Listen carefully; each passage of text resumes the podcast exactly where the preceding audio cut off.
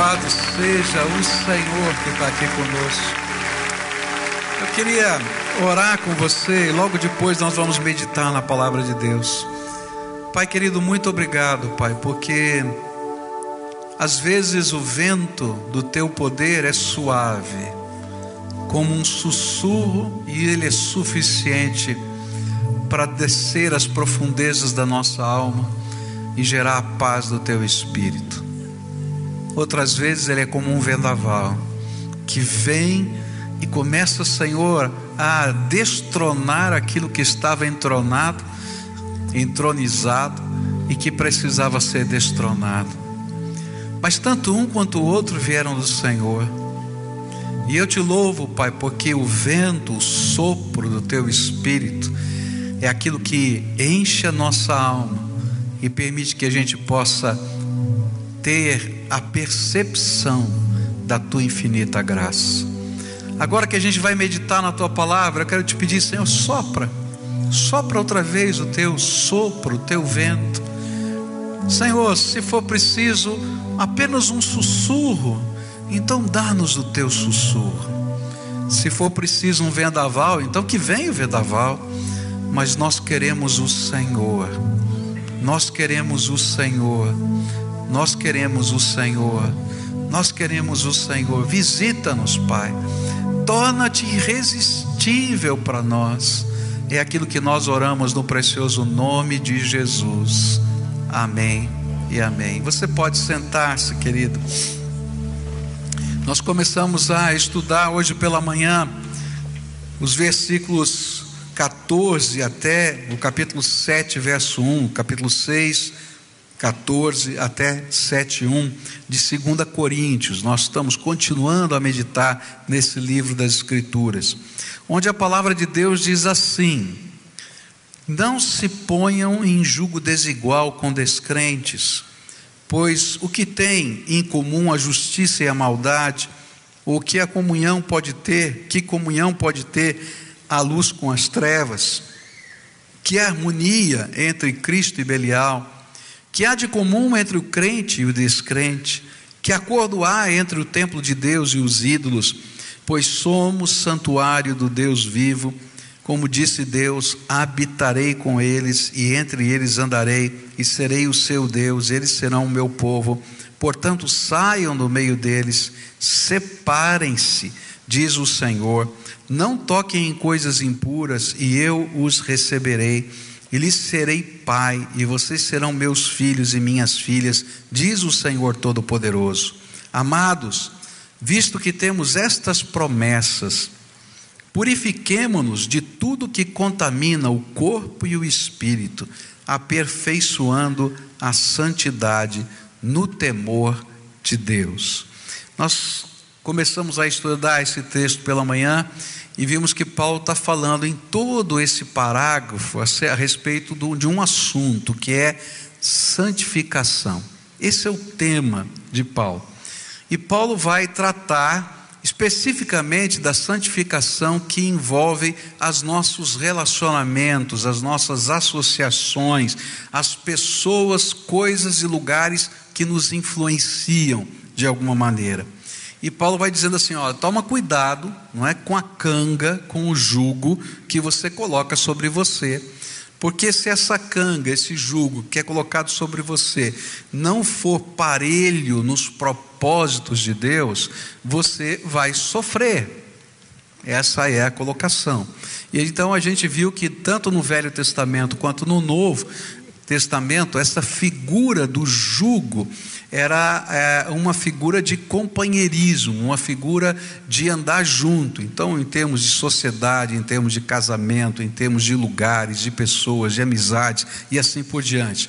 Não é que a gente se afaste do mundo, tranque-se num, num, num mosteiro, mas é como a gente se deixa influenciar na vida e como a gente faz parcerias que a gente depois não pode viver os nossos valores. E aí, então, Paulo vai dividir esse texto em duas grandes partes. Na primeira parte, que nós estudamos hoje pela manhã, ele vai falar do porquê esse jugo desigual é algo que Deus não aprova. E aí então ele vai colocar algumas perguntas, e nessas perguntas ele apresenta a, as razões do porquê esse julgo desigual Deus não aprova. E a primeira pergunta é: que sociedade há entre a justiça e a anomia? Então, como é que alguém pode viver justiça, mas se ele tem uma parceria com alguém que não acredita na lei? Então, não, essa justiça não vai ser muito fixa, muito, ela vai ser tão variável que vai virar injustiça. Depois ele vai fazer uma segunda pergunta, que ele espera que a sua resposta né, é, seja nenhuma. Né? E ele diz assim: que comunhão há entre luz e trevas? E ele diz assim: olha, se a luz entra, a treva vai embora. Se a treva prevalece, a luz se apagou. Então toma cuidado que está acontecendo com você? A terceira pergunta que ele vai colocar é: que acordo ou harmonia pode haver entre Cristo e Satanás? E a resposta é nenhum. E ele está falando: ó, você tem que escolher quem é o Senhor da tua vida tá? Não tem meio termo, você tem que escolher um Senhor para a tua vida. A quarta pergunta que ele faz é que união ou que parte comum há entre o crente e o incrédulo em termos de valores de vida. Não, não dá, são valores diferentes. E a quinta, ele vai colocar que ligação ou concordância há entre o santuário de Deus e os ídolos, as imagens de adoração. E a gente sabe que os ídolos e as imagens de adoração são uma instituição, não o ídolo, não a coisa, tá? Mas a, a idolatria é uma instituição do inimigo, de Satanás, para tirar a centralidade de Deus, de Jesus Cristo na nossa vida. Ele diz: ó, não tem nenhuma. Então, na conversão, você tem que entender que você vai deixar as imagens e vai servir ao único e verdadeiro Deus na sua vida. Mas agora, esta noite, eu queria trabalhar na segunda, na segunda parte desse texto. E a segunda parte desse texto, Paulo vai trabalhar com a gente quais são os passos que a gente dá para viver a santificação. Bom, eu já entendi que a gente não pode, não é, tá carregando uma canga de alguma coisa que Deus não aprova. Mas como é que eu começo a trabalhar santificação na minha vida? E aqui eu vou encontrar na palavra de Deus, nos versículos 17 em diante, o caminho da santificação. Qual é o caminho da santificação? Diz assim: portanto, saiam do meio deles e separem-se, diz o Senhor. Não toquem em coisas impuras, e eu os receberei. E lhes serei pai, e vocês serão meus filhos e minhas filhas, diz o Senhor Todo-Poderoso. Amados, visto que temos essas promessas, purifiquemo-nos de tudo que contamina o corpo e o espírito, aperfeiçoando a santidade no temor de Deus. A conclusão natural daquela primeira parte que eu resumi aqui para você é que Deus está nos chamando para santificação. E aqui então Paulo vai dar quais são os passos para a santificação. Primeiro passo que ele coloca com muita veemência, logo no versículo 17, diz assim: saiam do meio deles e separem-se. Se você quer santificar-se ao Senhor, o primeiro passo é sair. E, eu vou até intensificar essa palavra sair. Em alguns momentos é até fugir. Não tem jeito de a gente caminhar na rota da santificação namorando o pecado. Não tem jeito de a gente continuar na rota da vontade de Deus, brincando com o pecado. Vai chegar um momento que eu vou ter que tomar decisões na minha vida. E a primeira decisão é sair. É interessante que a gente vai perceber isso nas escrituras sagradas. Eu gosto muito da história de José do Egito, porque ela, ela revela para a gente que às vezes o que a gente tem que fazer é bater em retirada que não dá para ficar. Você lembra da história de José do Egito, não é? Ele, é, Deus abençoava o seu trabalho. Ele era um escravo na, no Egito e na casa de um, de um grande oficial de Faraó, que era Potifar. E ali, então, por causa da bênção de Deus na administração dos negócios de Potifar, Deus abençoava Potifar através de José. Ele então foi colocado sobre todos os negócios daquela casa. E um dia a mulher de Potifar chamou José para dormir com ela. Disse: Olha, você é um cara bonito, eu gostei de você, e eu queria dormir com você. E aí José vai dizer o seguinte para aquela mulher: Olha, eu não posso fazer isso, porque o dono dessa casa me deu as chaves de tudo nessa casa e disse que eu podia gerenciar tudo dessa casa, mas você é dele, e em você eu não posso tocar. E ela diz: Não, mas eu quero você. E aí começa a puxar José para a cama. E aí ele sai correndo. E o negócio é tão intenso que ela fica com a roupa, com a capa que José usava, não é? Aquele, aquele, aquela, aquela toga, vamos dizer assim, na mão. E José sai pelado de lá, sai nu de lá. Mas ele sai correndo. E aquela mulher fica com tanta raiva que diz assim: está vendo? Ele tentou me estuprar. E eu tenho a prova, está aqui na minha mão a roupa dele, que eu segurei para dizer que ele tentou me estuprar. E essa história é uma história é, é, emblemática, porque fazer o bem, né, parece que esse homem vai sofrer o mal, e muitas vezes na rota da santificação a gente paga preços. E é isso que às vezes a gente não entende, que há preços para a gente viver a vontade de Deus na nossa vida. Nem sempre você vai ser aplaudido, porque você está buscando a vontade de Deus na sua vida.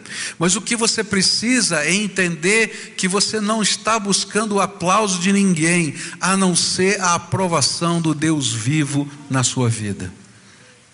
Por isso, o primeiro passo na santificação é sair. Há coisas na sua vida que Deus não quer que estejam aí. Então a primeira coisa você tem que sair daí. Há lugares que você está que Deus não quer que você estivesse, não gostaria que você estivesse. Então você tem que sair. Há compromissos que você fez que não são da vontade de Deus. Você tem que ter coragem de sair. E vou dizer mais: vai ter prejuízo. Escreve o que eu estou falando. Por quê?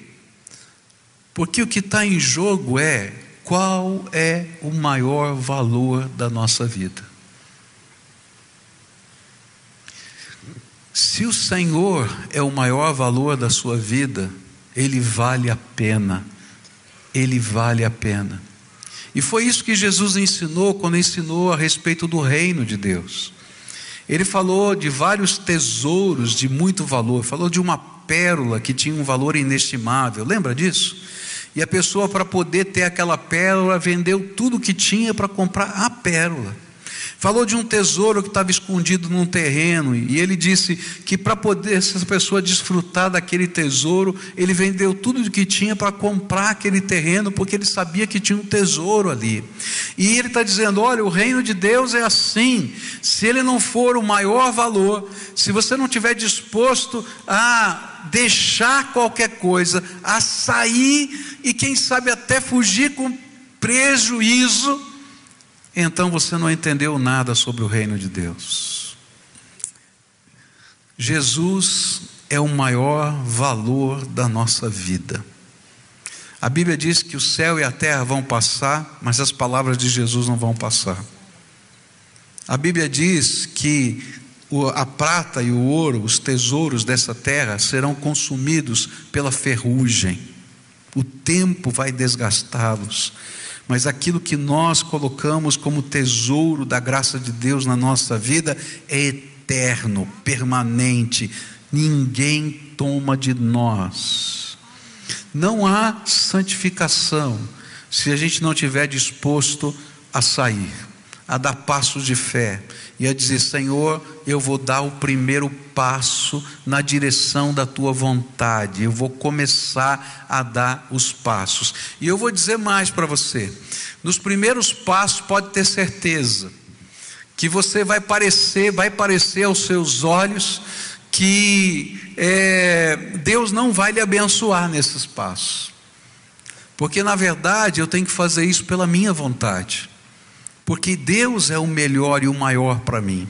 Mas pode esperar que no segundo tempo, assim como aconteceu com José, lá naquela cadeia, ele vai começar a interpretar os sonhos, e ele vai chegar na casa do rei, de Faraó. E sabe o que, que acontece no final da história? Potifar se dobra diante do primeiro-ministro do reino, que era José de Egito, do Egito. Por quê? Porque sair tem um preço, mas também tem uma recompensa. É que a graça de Deus a seu tempo, presta atenção, a seu tempo vai se revelar. Primeiro passo então na santificação, qual é? Sair. E a pergunta que eu tenho para você é: de onde você tem que sair? Do que você tem que sair? Há coisas que nos atrelam, nos amarram. E aí a gente tem que ter a coragem de dizer: olha, para essas coisas eu tenho que sair de vez. Uma das coisas que a gente vai ensinar, por exemplo, para pessoas que têm qualquer tipo de dependência química, a gente vai ensinar isso, tá? Olha, qualquer coisa que seja um gatilho para a sua dependência, você tem que tirar da tua vida. É interessante isso, né? Porque a gente diz assim: não, o problema é o crack. Não, o problema é isso, é aquilo. Ele diz: olha, você não vai beber, você não vai fumar, você não vai fazer isso, porque estas coisas são gatilhos para sua dependência. Você não vai frequentar os mesmos lugares que você frequentava. Você, por quê? Porque você continua doente. Se você voltar naqueles lugares, você vai cair de novo, e vai cair de novo, e vai cair de novo, e vai cair de novo. Eu quero dizer que na vida de santificação é exatamente isso que acontece conosco. Existem gatilhos da dependência do pecado na nossa vida, e por isso que o caminhar da santificação é sair. Porque se eu voltar naqueles lugares, se eu voltar naquelas, naqueles tipos de relacionamentos, se eu voltar, eu vou cair. E o pior é que enquanto eu estou indo àqueles lugares, eu já sei que vou cair. Eu até tento me enganar que não, mas eu já sei que vou cair, porque o Espírito Santo já falou comigo no meio do caminho. O que é que você está fazendo aí? Eu já te tirei desse lugar, vem para cá. Segunda coisa que a gente vai aprender aqui nesse texto, e eu acho tremendo, ele vai dizer no verso 17: separem-se, saiam do meio deles e separem-se.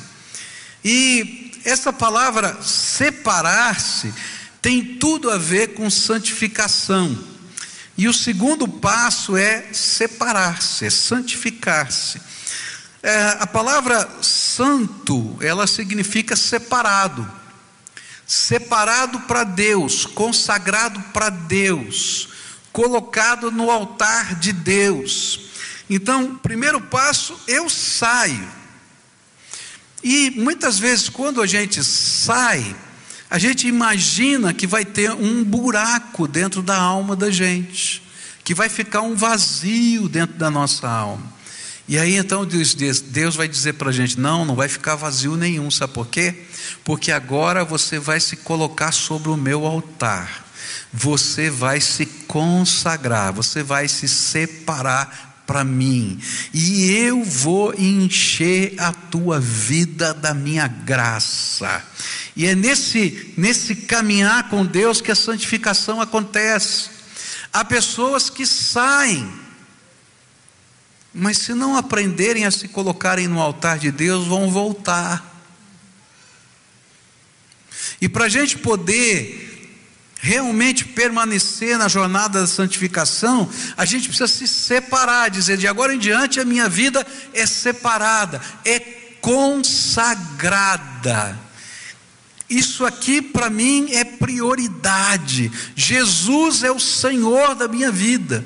E quando a gente fala em separar-se ou consagrar-se, a gente vai aprender algumas coisas que são tremendas. Não tem caminho de santificação se você não aprender a separar tempo para Deus na tua vida. Eu não sei qual é a maior batalha espiritual na tua vida. Eu vou dizer da minha vida. Na minha vida, a maior batalha espiritual é manter a disciplina de um tempo diário de oração. Você vai dizer, pastor, consigo? Eu estou falando para você da minha alma. Porque Satanás sabe que se ele entulhar a minha vida de um monte de coisa, e eu não puder me colocar no altar todo dia, eu vou me esvaziar. Você concorda comigo que essa é uma batalha na tua vida também? E o interessante, queridos, que ele usa coisas tão bobas para entulhar a nossa vida. Tão bobas. A gente tem que tomar algumas decisões, às vezes, que parecem até antissociais. Eu não leio todos os WhatsApps que chegam no meu telefone. E para poder não fazer isso, eu estipulo o horário que eu posso ler, e às vezes eu passo uma semana sem ler, porque eu não consegui cumprir a minha agenda, eu só posso fazer isso depois que eu cumprir a minha agenda. Agora você vai dizer, pastor, por quê? Porque eu precisei fazer isso na minha vida, senão eu não conseguia me separar. Senhor, esse tempo é prioridade para o Senhor. Então agora, esse tempo agora é prioridade. Separar-se é parte dessa jornada e é uma coisa muito séria. É interessante que a gente vai olhar, por exemplo, para a história de Eliseu. Eu acho tremenda a história de Eliseu porque tem duas coisas muito bonitas na história de Eliseu. O Senhor manda Elias chamar Eliseu para ser o profeta que vai substituí-lo.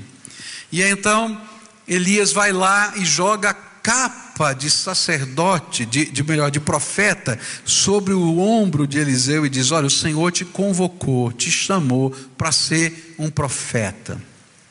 E aí Eliseu é, é, faz um pedido: Ok, eu quero ser um profeta, mas eu tenho um pedido.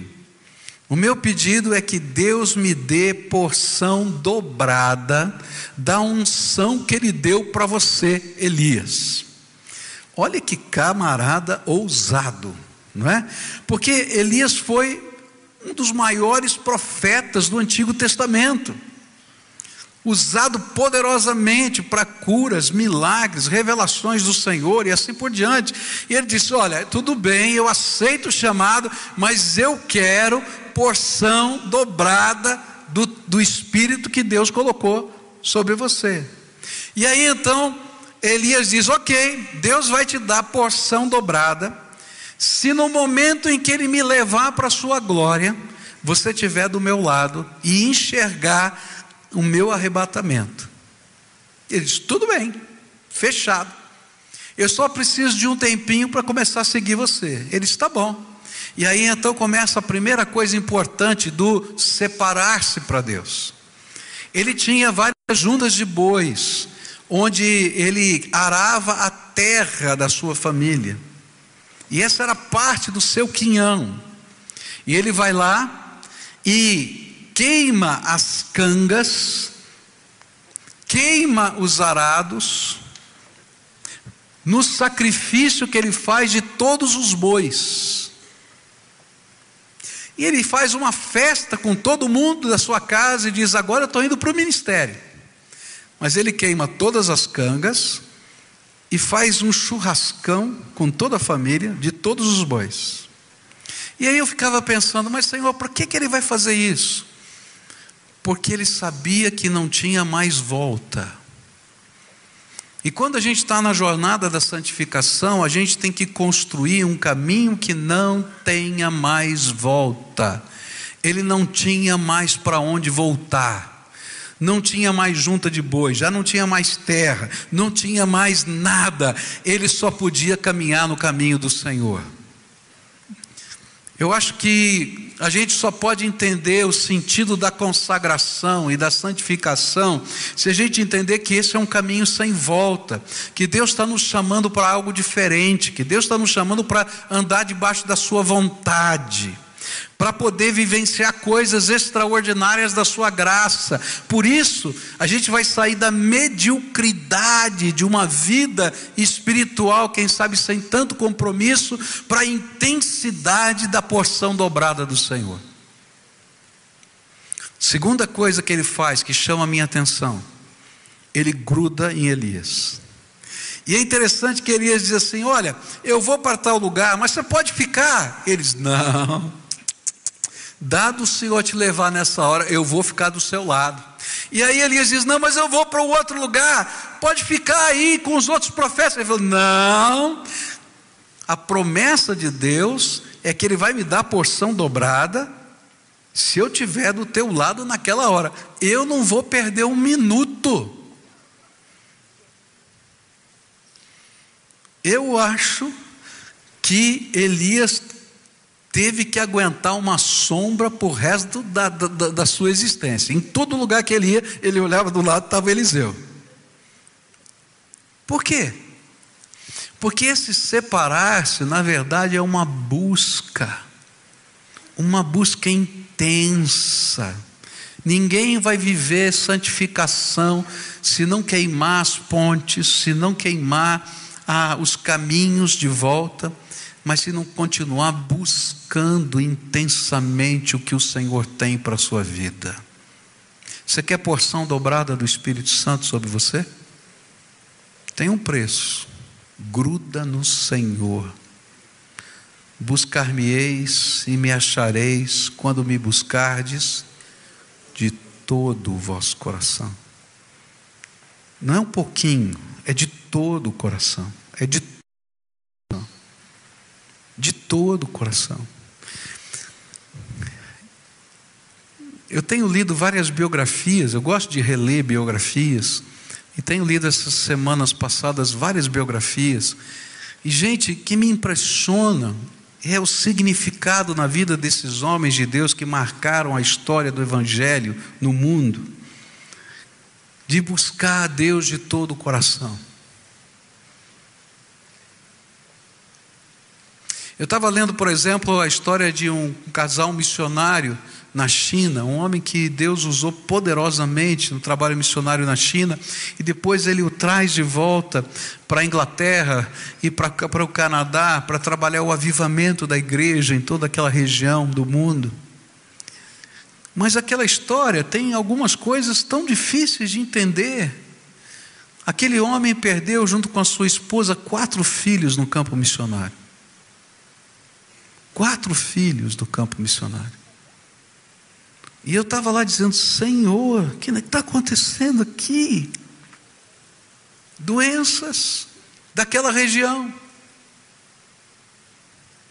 E disse: Senhor, mas buscar Deus de todo o coração é dizer: Tu és maior, até que os sentimentos mais intensos da minha alma o caminho da santificação não é uma brincadeira. O caminho da santificação é uma prioridade absoluta, onde Jesus é o primeiro, é o primeiro, é o primeiro. Por isso ele vai dizer: sai, mas separa-se, santifique-se, consagre-se, coloque-se sobre o altar, nessa busca intensa da alma, e esse é o projeto de Deus para a nossa vida. Próximo passo que ele vai colocar, ele vai dizer aqui, é, na palavra que, que lemos há pouco, diz assim: Amados, visto que temos essas promessas, purifiquemo-nos de tudo que contamina o corpo e o espírito, Próximo passo da santificação eu vou chamar de purificação, ou purificar-se. E aqui é interessante é que purificar-se envolve tudo o que contamina o corpo e o espírito. Toda vez que nós somos tocados pelo Espírito Santo de Deus, Deus espera de nós uma resposta. E Ele quer que sejamos parecidos com Ele. Por isso nós precisamos tirar da nossa vida tudo que possa entristecer o Senhor. E aí a gente começa a olhar nas várias áreas da nossa vida. É interessante isso, porque é, ele está olhando dizendo assim: primeiro, teu corpo. E eu acho interessante, por que, que ele leva tão a sério o corpo? Por que, que eu tenho que santificar a Deus o meu corpo? Porque o teu corpo é o templo do Espírito Santo. Diz assim para você: Eu sou o templo do Espírito Santo. Fala. Eu sou o templo do Espírito Santo. Se você já recebeu Jesus como Senhor e Salvador da sua vida, Jesus mandou o Espírito dele habitar no seu corpo. Ele está habitando no teu coração, na tua alma, aqui, ó. Ele está aqui dentro. O nosso corpo, a nossa carne, luta contra o espírito. Porque nós temos paixões que são inerentes à nossa carne. Mas ele está dizendo para você: apesar de existirem paixões que são inerentes à sua carne, eu coloquei o meu espírito dentro de você. Você foi santificado. É interessante que isso não é uma coisa obra de Deus. Quem santifica a gente é o Senhor. Ele abre as janelas do céu e derrama o Espírito Santo sobre nós. Agora, a maneira como eu vou trabalhar com esse Espírito que está dentro de mim é minha responsabilidade. Por isso a Bíblia vai dizer assim, né? Olha, não abafe o Espírito, não entristeça o Espírito, não é? Não extingua o espírito dentro de você. O que, que, a gente tá, que ele está dizendo? Olha, no seu corpo, agora, o seu corpo não te pertence mais. Ele pertence ao Espírito de Deus. Então as suas mãos pertencem ao Senhor, os seus lábios pertencem ao Senhor, os seus olhos pertencem ao Senhor os seus pés pertencem ao Senhor. E a tua vida nesse corpo precisa ser para a glória de Deus. Então, pode ser que para muita gente isso não, não tenha valor nenhum, o que você faz com o seu corpo. Mas para um servo de Deus tem valor porque habita o Espírito Santo dentro de nós e o nosso corpo passa a ser lugar de consagração. E aí eu vou cuidar do que os meus olhos veem, eu vou cuidar do que a minha boca fala, eu vou cuidar das coisas que a minha mão toca, dos lugares que eu frequento, que eu levo esse corpo, porque o Senhor é dono da minha vida e Ele habita dentro de mim. E a Bíblia vai dizer para a gente que essa vai ser uma, uma busca constante dentro de nós, de entender como o meu corpo pode honrar a Deus melhor. Mas o Senhor não para com a questão do corpo. É interessante aqui porque Paulo diz assim: vai falar da alma, não é? É interessante porque a palavra alma aqui, ela representa a sede das nossas emoções, a sede da nossa vontade, né, da nossa identidade psíquica, tá? Isso representa a nossa alma. Nós somos formados de corpo, alma e espírito. O espírito é a capacidade que eu tenho de me conectar com Deus, e o espírito, meu espírito, se conecta com o espírito de Deus. Mas não é só o espírito que se conecta, porque o espírito de Deus habita o corpo e transforma a alma para a glória de Deus Pai. É isso que a Bíblia vai ensinar. Mas ele vai dizer: olha, se você quer seguir a rota da santificação, você vai precisar consagrar o teu corpo, e não se conforma só em consagrar o seu corpo, você vai ter que consagrar a sua alma, sua vontade, seus projetos, seus sonhos, tudo aquilo que move você, porque agora você é propriedade exclusiva do Senhor Jesus Cristo. Eu acho interessante a roupa do sacerdote. A roupa do sacerdote, ela tinha algumas marcas visuais, tá? Que era para que o sacerdote nunca se esquecesse de quem ele era. Uma das marcas visuais mais interessantes era uma plaquinha que esse sacerdote carregava. E essa plaquinha dizia: Santo para o Senhor. Ou, numa outra expressão, separado para o Senhor. Outra coisa interessante que tinha a ver com as roupas do sacerdote é que ele não podia vestir as roupas que escreviam separado para o Senhor sem ele tomar banho. Toda vez que ele ia vestir aquelas roupas, ele tinha que tomar banho. Ele não podia entrar naquelas roupas suado. Ele tinha que se enxugar, se lavar. Por quê? Porque ele era santo ao Senhor. É claro que não é o suor que era símbolo de pecado ou de erro, mas era uma imagem gráfica que Deus queria colocar na mente do sacerdote, na nossa mente, de que eu não posso andar no Senhor sem me colocar no altar sem deixar que Deus trabalhe purificação na minha vida, e Ele comece a limpar da minha vida o que não lhe traz prazer ou alegria, e Ele então começa a mexer na minha vida em todas as áreas. Então, se você faz algo que desagrada o Senhor, o Senhor vai começar a te incomodar. Se você está ligado a algo que desagrada o Senhor, o Senhor vai começar a lhe incomodar. Se você tem laços que precisam ser quebrados, o Senhor vai começar a lhe incomodar.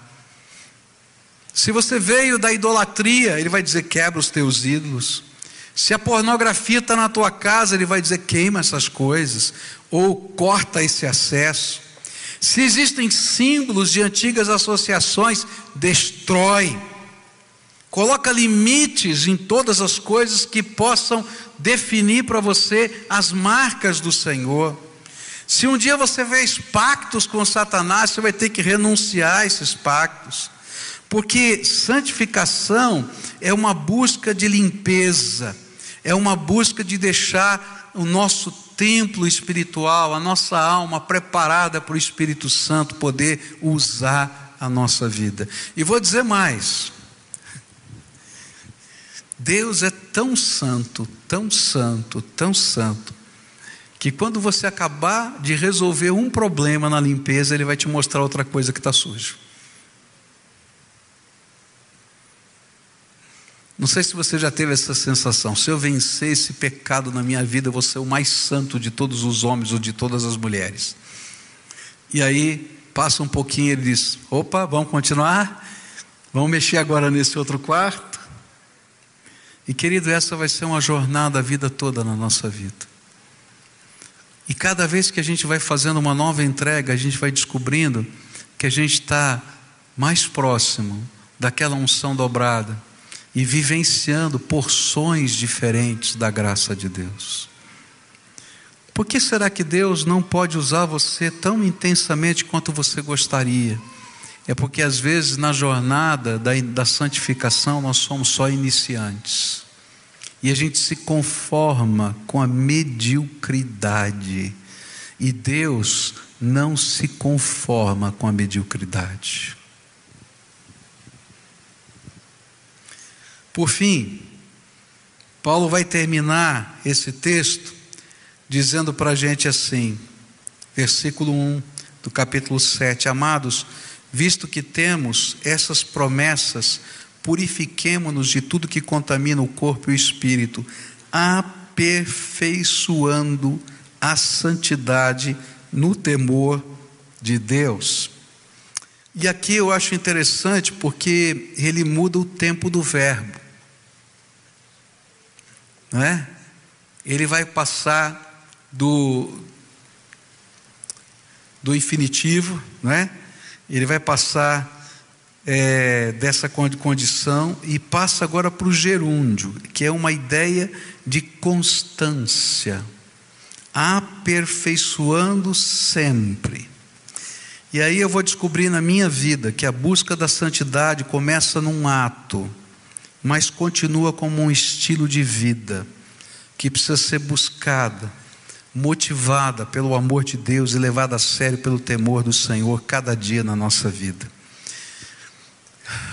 Algumas denominações que ensinam um pouquinho diferente do que nós cremos com relação ao batismo do Espírito Santo. Nós cremos, cremos que o batismo do Espírito Santo é o momento que o Espírito Santo entra na nossa vida e nós recebemos o Espírito Santo no momento da nossa conversão e nós nos tornamos templo do Espírito, e aí começa a jornada da santificação. E na jornada da santificação, eu tenho que buscar todos os dias ser cheios do Espírito e transbordar do Espírito. E eu vou viver vários transbordamentos do Espírito Santo na minha vida ao longo da história. E esses transbordamentos podem ser manifestações do poder de Deus, podem ser experiências com o Senhor, podem ser dons de Deus que se renovam ou se ampliam, mas na verdade eu estou vivendo essa busca constante de plenitude de Deus. Algumas denominações dizem o seguinte: olha, você é um crente de segunda classe enquanto você não recebeu o batismo do Espírito Santo, porque aí nesse momento você vai receber a unção, e a partir desse dia da unção, você está capacitado para a obra de Deus e para fazer qualquer coisa. E aí tem um grande problema. Eu conheço muita gente que disse que viveu a experiência do batismo do Espírito Santo, e eu creio que ele teve um transbordamento do Espírito, eu creio sim que viveram coisas extraordinárias, mas não estão vitaliciamente preparados para a obra de Deus. Porque para a obra de Deus eu tenho que me preparar todo dia. Por isso, eu vou me aperfeiçoando dia a dia na obra da santificação. Eu vou buscando mais. E vou dizer mais: se você está conformado com o que Deus já te deu, em termos de unção espiritual, então eu vou dizer para você com muita tristeza: você está conformado com a mediocridade. Porque Deus é infinito e tem muito mais da graça de Deus para ser derramado sobre a tua vida. E tem dons inefáveis do Senhor que Ele quer derramar sobre você, tem unção poderosa que Ele quer derramar sobre você, tem alegria do Espírito e gozo espiritual que Ele quer encher a tua alma, e isso não termina, porque Deus é inesgotável. Queridos, não é a experiência num lugar ou num ato que faz a nossa vida ser santa. Você pode subir lá é, o Monte Sinai e viver uma experiência mística maravilhosa, como muitos que já tiveram essa oportunidade viveram e foi maravilhoso. Mas não é o Monte Sinai que transforma a nossa vida, é o Senhor Jesus todo dia na nossa casa. Você pode subir numa montanha de madrugada e ver até graveto brilhando. E eu creio que possa ver mesmo. Mas não é esse graveto brilhando lá em cima da montanha que vai fazer a obra transformadora que a sua casa precisa, mas é a santificação da tua vida que vai trazer a glória de Deus para dentro da sua casa. E quando a gente começa a viver essa dinâmica a gente vive o poder de Deus na nossa vida. Nessa noite eu queria orar com você. Alguma uma oração muito séria. Eu queria convidar você para dar passos sérios na santificação. E lembra que esses passos, eles são uma sequência. Talvez você esteja ouvindo essa palavra e dizendo: Senhor, eu preciso sair, porque eu estou aprisionado a algumas coisas. E aí eu quero orar por você por libertação, por saída. E algumas vezes você vai ter que deixar a roupa para poder sair. Talvez você vai ter prejuízo para sair. Mas você vai buscar a graça de Deus para sair.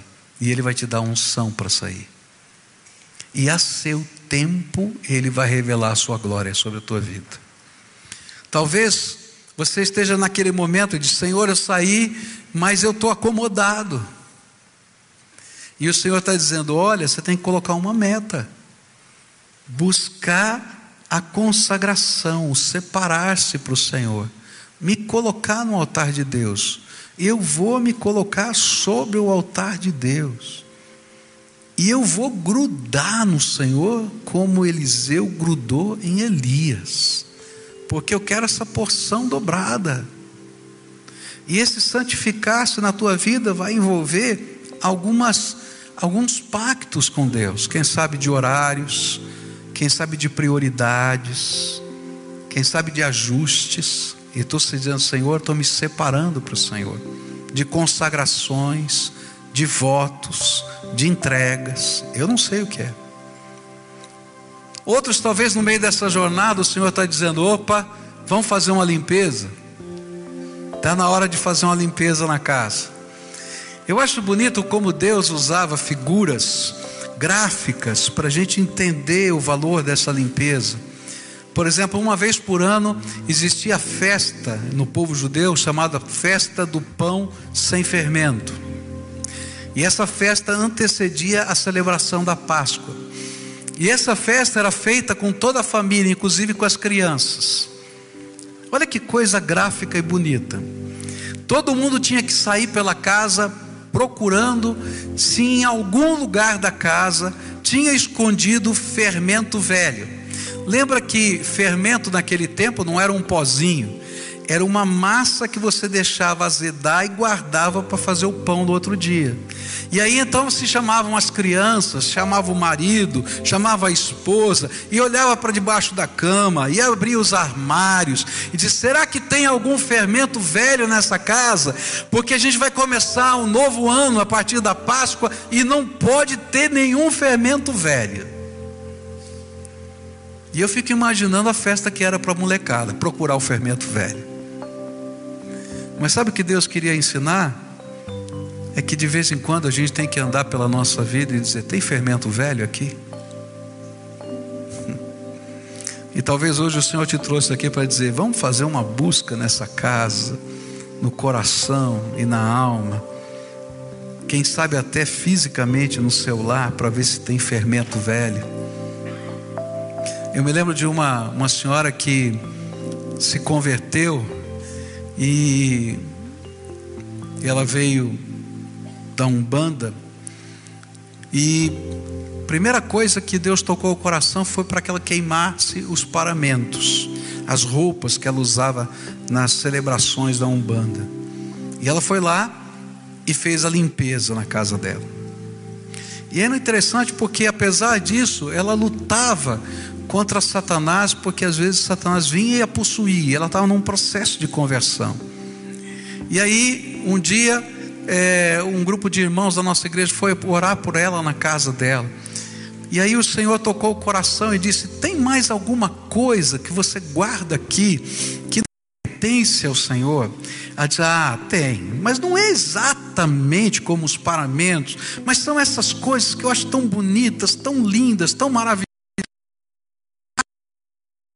E eles disseram: Olha, o senhor não quer essas coisas aqui, está na hora de tirar. Então ela foi e com dor no coração tirou. Mas o interessante é que depois do dia da limpeza, nunca mais Satanás entrou na casa dela. Sabe por quê? Porque às vezes estas coisas que a gente deixa, que são o fermento velho, se tornam nas brechas espirituais na nossa alma e no nosso corpo. Não é só para quem vem de seitas que se envolvem com Satanás que essas coisas acontecem. Tem muito fermento velho guardado dentro de casa. E se a gente olhar para a alma, Tem muito fermento velho na forma de amargura. Tem muito fermento velho na forma de ira. Tem muito fermento velho na forma de dores da alma que a gente não consegue consagrar ao Senhor. E que a gente tem que colocar na mão do Senhor e entregar as nossas causas para Deus, sabendo que o Senhor, a seu tempo, vai revelar a sua glória, porque eu sou filho, eu sou filha desse Deus vivo. O meu papel é tirar o fermento, o resto é problema de Deus.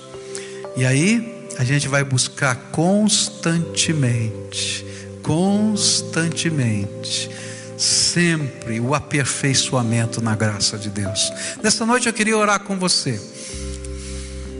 Hoje o Espírito Santo está nos convocando como igreja, como servos de Deus, como homens e mulheres, a seguir a jornada da santificação. Meu coração me diz que a gente vai entrar numa fase que a gente nunca viu na vida. Meu coração me diz que, como igreja, a gente vai entrar num momento que a gente nunca imaginou que poderia entrar. Eu não sei o que Deus vai fazer, eu fico pensando, Senhor, conta para mim. Ele está dizendo que é surpresa, eu detesto surpresa. Eu estou tentando convencer Deus para não fazer surpresa, mas não consegui convencer ainda. Mas eu creio que eu vou ficar tão surpreso do que Deus vai fazer. E o sentimento que eu tenho é que essas surpresas de Deus, elas não vão acontecer aqui no púlpito. O meu sentimento é que não serão, não vai vir a partir dos pastores dessa igreja essa surpresa. Eu creio que essa surpresa de Deus vai acontecer aí com você, vai acontecer na tua casa, vai acontecer no teu coração. E quando a gente se ajuntar, vai ser para de uma maneira tão gostosa a gente celebrar o que Deus está fazendo na tua história. E a gente começar a se alegrar como se a gente se alegrou agora há pouco, naquele momento de louvor, quando a gente orou uns pelos outros. Eu creio que vai chegar um momento que Deus vai começar a fazer coisas tão extraordinárias, não aqui em cima, aqui, ó, entre nós, porque Ele gosta de habitar no meio do seu povo.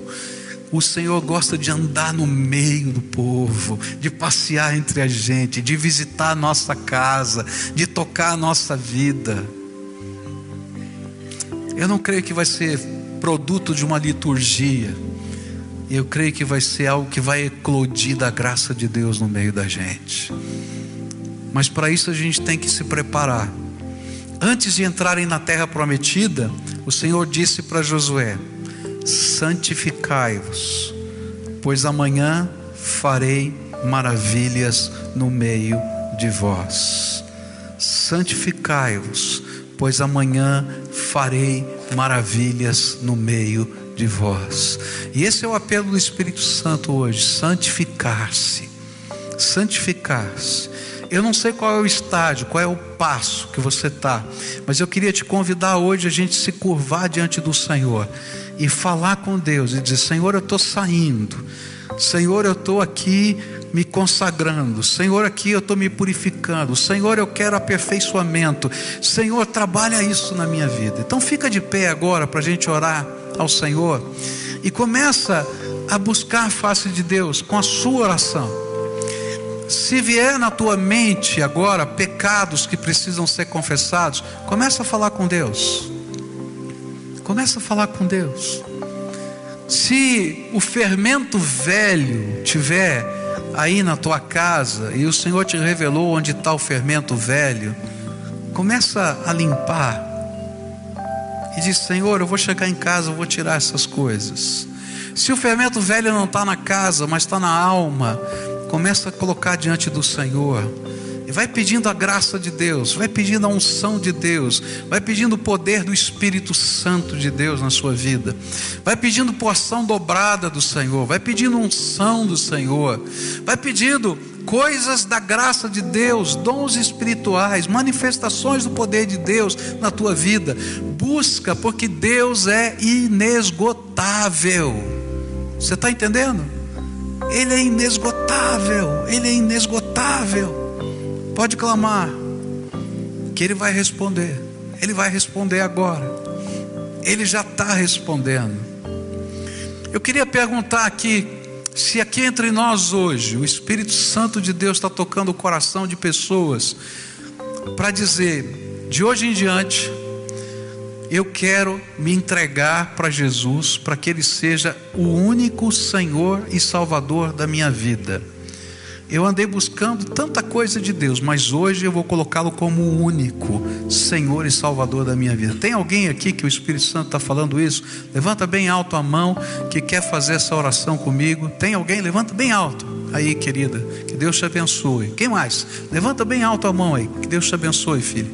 Quem mais está tá querendo orar assim? Que Deus te abençoe, filho, tá? Tem mais alguém aqui, a quem o Espírito, lá em cima na galeria, que Deus te abençoe, que Deus te abençoe, que Deus te abençoe, que Deus te abençoe, que Deus te abençoe, viu, querido? Aqui embaixo tem mais gente que o Espírito Santo, que Deus te abençoe, filho, tá? Tem mais alguém? Que Deus te abençoe, filho. Que Deus te abençoe, tá? A essas pessoas eu vou pedir, vem para cá. Eu quero orar especificamente por vocês aqui. Fique aqui do meu lado esquerdo. Você que levantou a sua mão, vem para cá. Rapidinhos, vai descendo do seu lugar agora. E você que está de vermelho, já chega junto aqui, tá? Para abraçar. Eu quero que a gente ore por você agora para confirmar essa essa entrega que você está fazendo da tua vida, tá? Vem para cá, tá? Eu quero fazer uma outra pergunta. Você lembra do tema desse ano? Qual é o tema desse ano? De volta para casa.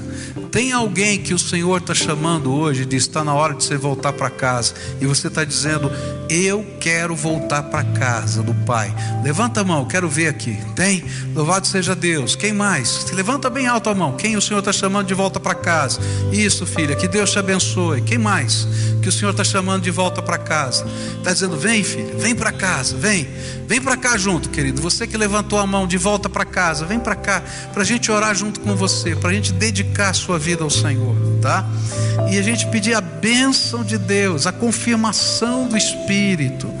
A isso que a gente está pedindo aqui, que estão abrindo o coração, você ora para pedir que o Espírito Santo inunde o coração e transforme o corpo dessas pessoas em templo do Espírito Santo, tá? Os que estão de volta para casa, eu vou dizer: seja bem-vindo, seja bem-vinda, querido, tá? Seja bem-vinda tá? É um prazer, tá? Que você está de volta, tá? Louvado seja o nome do Senhor, tá bom? Agora todos nós, todos nós que estamos aqui, vamos buscar a face do Senhor. Me permitam orar por eles e por vocês. Pode ser? Vocês concordam com isso?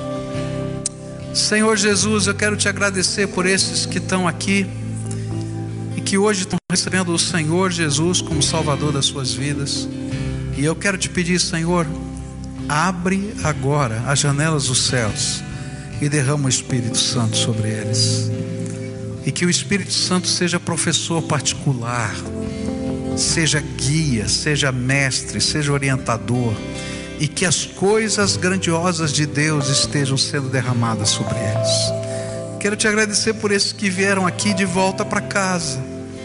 Eu sei, Pai, que quando eles saíram de casa, eles já vieram aqui hoje porque o Senhor estava chamando de volta para casa.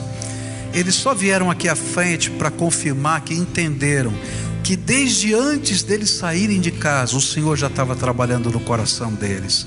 E eu te louvo, Pai, porque eles ouviram a tua voz lá em casa e voltaram para a casa do Pai. E eu quero te pedir: renova, anima, sustenta, fortalece, abençoa e dá graça.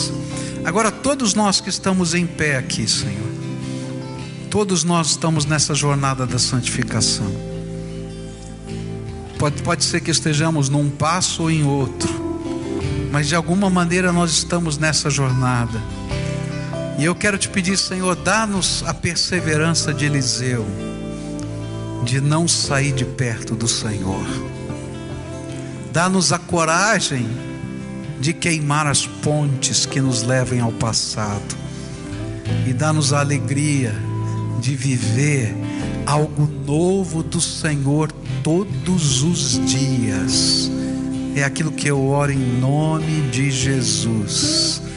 Amém e amém. Dá a mão para quem está perto de você.